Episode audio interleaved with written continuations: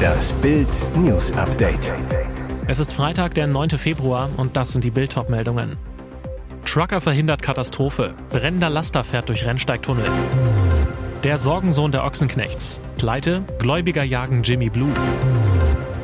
Favorit setzt sich in Las Vegas durch. Er ist der MVP der NFL-Saison.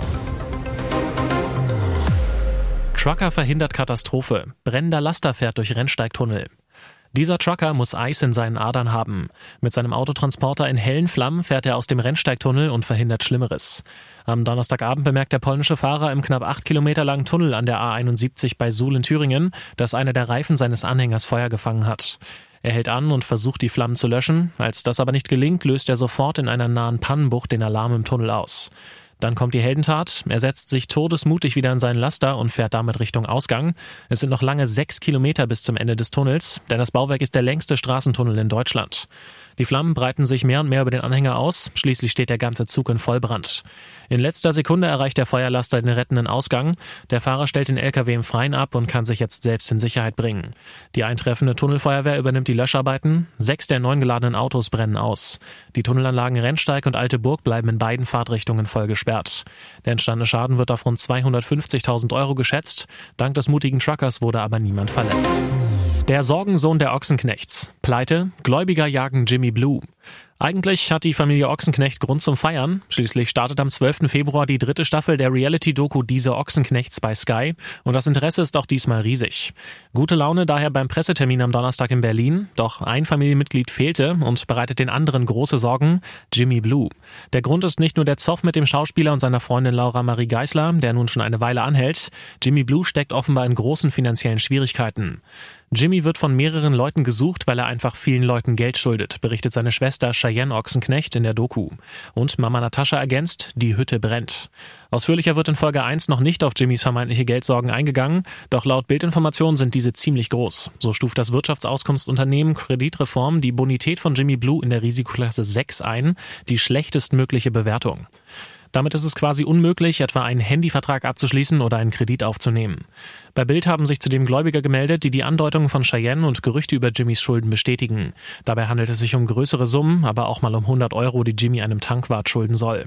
Außerdem gibt es laut Bildinformationen am Amtsgericht München mehrere Vorgänge, die sich mit Jimmys Finanzen befassen und sich nicht unbedingt positiv auf seine Kreditwürdigkeit auswirken.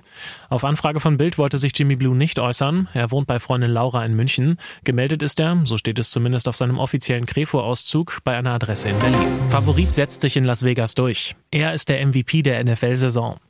Die alljährliche MVP-Gala der NFL verspricht immer reichlich Spektakel. In Las Vegas wurde das nochmal größer. Als Austragungsort wählte die Liga das Resorts World auf dem legendären Strip aus. Dort wurde Lamar Jackson, der Quarterback der Baltimore Ravens, als MVP ausgezeichnet. Er bekam nach 2019 bereits zum zweiten Mal die Auszeichnung als bester Spieler der regulären Saison überreicht. Insgesamt ist er erst der elfte Spieler in der NFL-Geschichte, der zweimal die MVP-Auszeichnung gewann. Jackson ging als großer Favorit in die Veranstaltung. Er erhielt 49 von 50 Stimmen. Die andere Stimme ging an Josh Allen, den Quarterback der Buffalo Bills. Ich möchte mich bei den Baltimore Ravens dafür bedanken, dass wir den Deal endlich unter Dach und Fach gebracht haben, sagte er, der vor neun Monaten einen Fünfjahresvertrag über 260 Millionen Dollar unterschrieben hatte. Meine Offense und Offensive Line, ich kann Ihnen nicht genug dafür danken, was Sie getan haben. Ich bin nicht da draußen, um zu blocken, den Ball zu fangen und alles zu tun. Es ist eine Mannschaftssache für diese Auszeichnungen, sagt Jackson. Jackson warf in der Saison für 3678 Yards, erzielte dabei 24 Touchdowns bei nur sieben Interceptions. Dazu produzierte er 821 Running Yards und fünf Touchdowns. Der Ravens Quarterback führte sein Team auf den ersten Platz der AFC. Somit folgte er auf Patrick Mahomes, der den Award im vergangenen Jahr überreicht bekam. Der Quarterback der Kansas City Chiefs ließ sich damals aber nur zuschalten, weil er sich auf den Super Bowl vorbereitete. Mahomes steht auch in diesem Jahr wieder im Super Bowl. Im Conference-Finale gewann er ausgerechnet gegen Jackson. 15 Skelette bei Baggerarbeiten entdeckt. Fanden diese Bauarbeiter ein verborgenes Massengrab?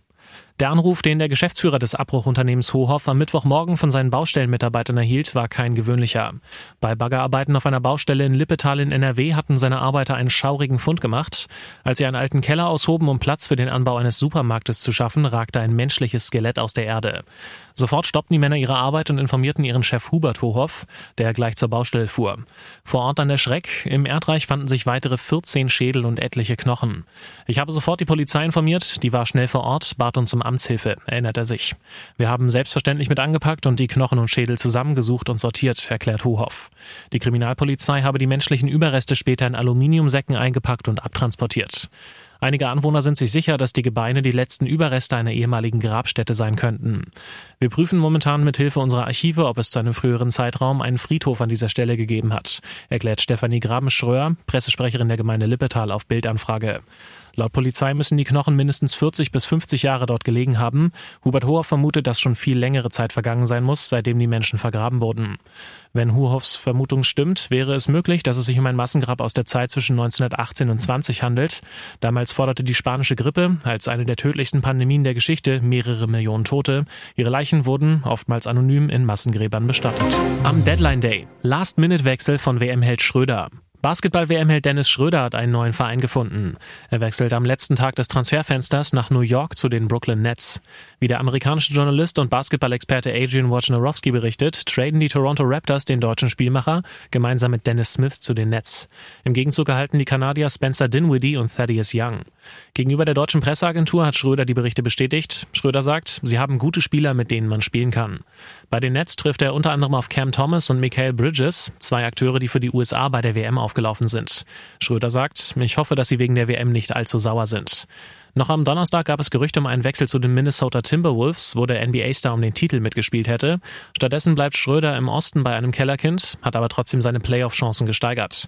Die Nets stehen bei 20 Siegen und 30 Niederlagen, liegen einen Platz hinter den Atlanta Hawks, die den begehrten letzten Rang der Pre-Playoffs belegen. Schröder kam in dieser Saison in 51 Partien zum Einsatz, erzielte dabei pro Spiel 13,7 Punkte und gab 6,1 Assists. Seine Trefferquote liegt bei 44,2 Prozent. Bei drei Punkte Würfen beträgt dieser Wert 4 34,6 Prozent. Bis zum Jahresende war Schröder Starter bei den Raptors. Nachdem die allerdings Emmanuel Quickly von den New York Knicks geholt hatten, saß Schröder nur noch auf der Bank, stand lediglich fünfmal mehr als 30 Minuten auf dem Feld. Jetzt soll er dazu beitragen, dass Brooklyn doch noch die Playoffs erreicht. Und jetzt weitere wichtige Meldungen des Tages vom Bild Newsdesk. Es war als Skandalinterview des Jahres angekündigt. Erstmals seit der kriegerischen Invasion der Ukraine sprach Kreml-Diktator Wladimir Putin am Dienstag mit einem westlichen Journalisten, dem US-Agitator Tucker Carlson. Um Mitternacht wurde das zweistündige Gespräch veröffentlicht. War es das erwartete Wattebausch-Interview? Ja. Nur, dass Putin wohl die Chance verpasst hat, Zweifel am Westen von sich zu überzeugen. Carlson legte mit der Frage los, warum Putin 2022 die Ukraine angegriffen habe. Die damalige Begründung dafür, ein Angriff des Westens stünde kurz bevor, erscheine doch paranoid. Wird dies ein seriöses Gespräch oder eine Show? fragte Putin daraufhin und irritierte damit Carlson, der lachte.